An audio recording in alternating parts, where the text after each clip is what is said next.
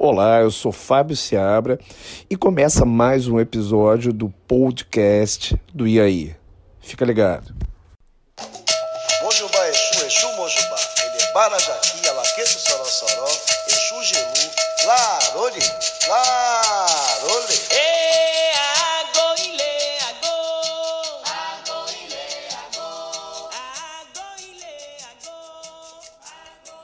Olá pessoal do blog aí, aqui é Fábio Seabra no terceiro episódio. Hoje falando sobre Exu, essa divindade tão controversa, enigmática e atraente que é cultuada nas religiões de matriz africana. Aqui no Brasil, Exu é percebido como uma divindade, um orixá, de múltiplos e contraditórios aspectos, o que o torna difícil de ser definido de uma única forma. No candomblé, ele é um mensageiro, uma divindade intermediária entre seres humanos e as outras divindades. Por essa razão, nada se faz sem que ele saiba ou participe. É sempre reverenciado antes de qualquer outro orixá. Na maioria das vezes, faz o papel de guardião. Em geral, seus assentamentos, que são elementos físicos que servem de referência e louvor para os seus adeptos, são encontrados na parte externa de estabelecimentos, com o objetivo de guardar, proteger, embarreirar energias adversas à proposta do local. Também está intimamente ligado aos caminhos e, em especial, às encruzilhadas, mostrando as inúmeras possibilidades de caminho a serem tomados, que tem a ver com o nosso livre-arbítrio. Se trata de uma divindade de aspecto sexual, sensual e que rege a fertilidade e a virilidade masculina. Exu, do povo Nagoi Urubá, recebe o nome de Lebá ou Lebara pela nação Jeje. Já na nação Angola, Exu recebe o nome de Aluvaiá ou Pombo Nidila. Daí a origem da entidade da Umbanda chamada Pombagira e a sua versão masculina, a entidade chamada Exu. Mas isso é na Umbanda e a gente vai falar isso daqui a pouco. E se ficou um pouco confuso para você esse último parágrafo, sugiro escutar o primeiro episódio dos nossos podcasts, do meu, que fala sobre o candomblé e a sua formação. Eu acredito que você vai se situar melhor com relação a esse novo episódio. Agora voltando a Exu.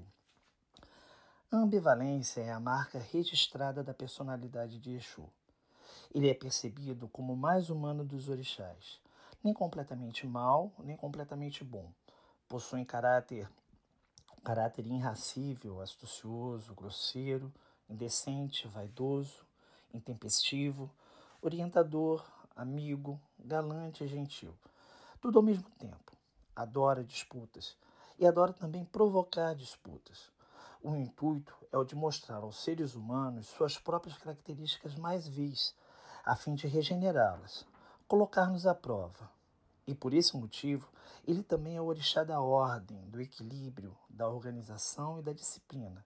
Recebe de Olodumare, que nós chamamos de Deus, a função de guardião do axé, que significa força da energia constante. Exu não deve ser compreendido e nem cultuado como um orixá maligno, e sim como a divindade do equilíbrio, como o próprio axé é com tantas dessas, com todas essas características e de acordo com as influências das religiões abraâmicas, vamos ver o porquê da demonização de Exu. Bom, ainda na África, na época da colonização europeia, ainda no século XVI, Exu foi sincretizado erroneamente com o diabo cristão pelos colonizadores, devido ao seu estilo irreverente e brincalhão e a forma com que era representado nos cultos africanos, Conta-se que na chegada dos cristãos à África, eles ficaram estarrecidos ao perceberem nas entradas das cidades, aldeias, residências, mercados, comércios, enfim, que sempre existia ali um falo de argila ou de madeira, cravejados de búzios e incrustados de ferros.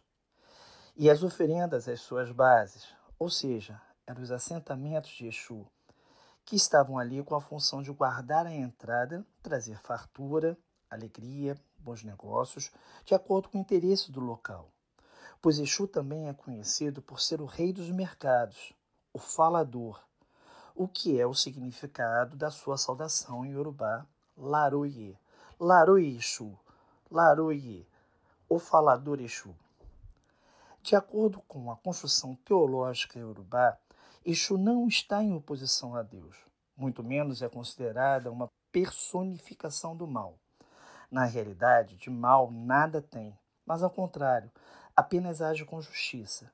Suas ações e atitudes com os seres humanos são altamente benéficas, auxiliadoras, provocadoras e produtivas para aqueles que fazem uso adequado do seu livre-arbítrio, ou seja, agem com retidão e se portam de maneira condigna com os princípios e padrões morais e religiosos do culto aos orixás, seja em relação a si mesmo, seja em relação ao outro, seja em relação ao meio que vive.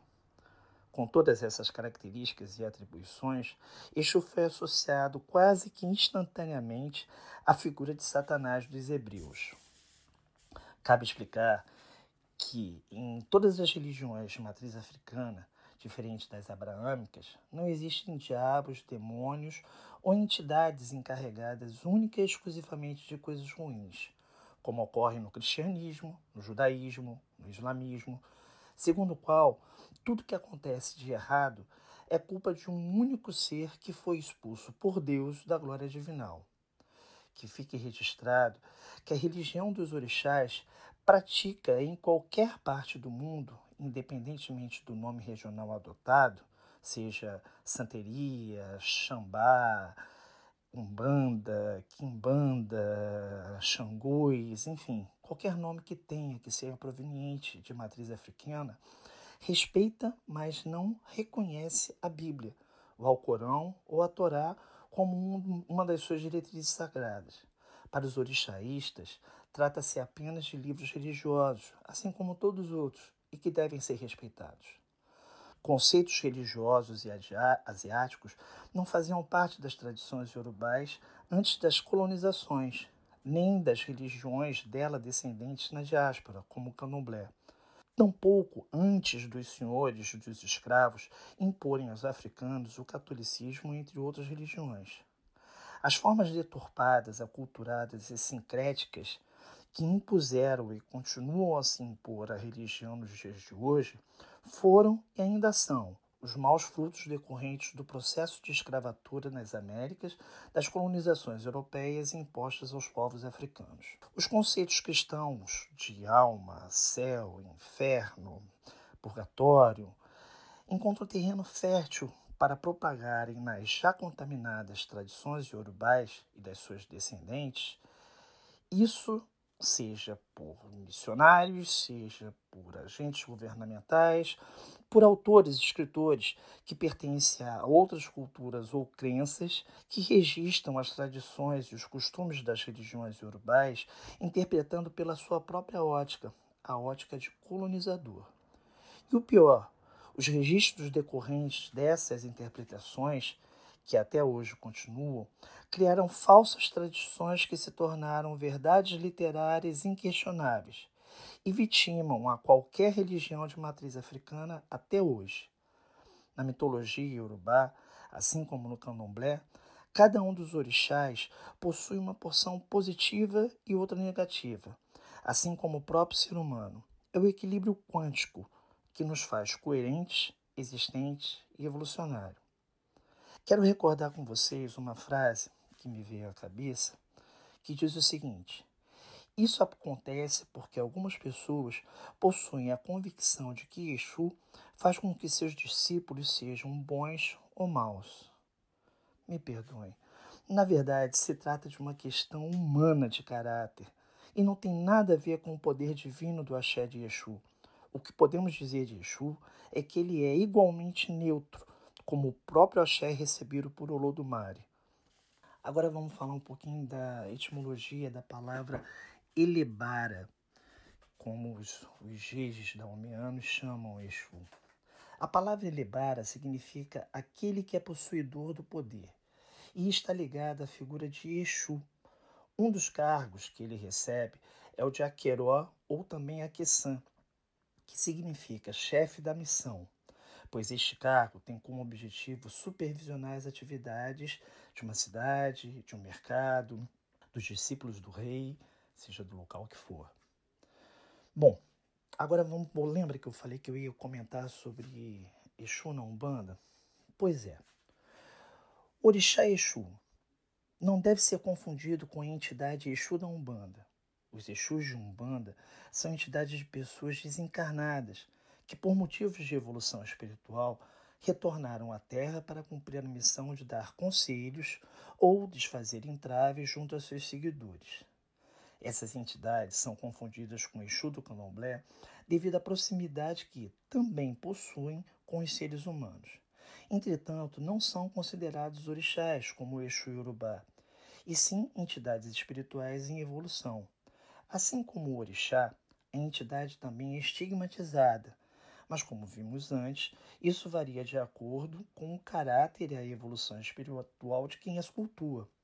Cabe lembrar que no plano terrestre há infinitas variações de índoles, gerando condutas distorcidas e vis. Isso os coloca em faixas vibratórias diferentes dos que possuem comportamento honesto, amistoso e empático. No mundo espiritual não é diferente e por isso acabamos por nos associarmos a entidades que estão em consonância com a faixa vibracional na qual atuamos, tanto para o bem quanto para o mal. Agora vamos falar desses seres encantadores que são os filhos de Exu, que são pessoas que possuem uma personalidade e um caráter ambíguo, não obedecendo aos conceitos que a sociedade aceita como normais são vistos como matreiros, brincalhões, moleques animados, espertos e de pensamento ágil. Às vezes tornam-se insolentes, desrespeitosos, porque não ligam para as convenções sociais, demagogias e egos. Eles são encantadores. Bom, meus queridos, aqui fica a minha mensagem nesse terceiro episódio. Tantas outras coisas para serem faladas sobre Exu, mas eu tentei sintetizar ao máximo para vocês. Não deixem de mandar suas perguntas, não deixem de dar seus likes, não deixem de repassarem essas mensagens e aguardem o meu quarto episódio, que eu vou falar sobre o Orixá Ogum, Senhor da Tecnologia e da Guerra. Um grande abraço a todos e fiquem ligados no blog aí. Com certeza, muitas outras novidades virão. Obrigado e até a próxima. ain't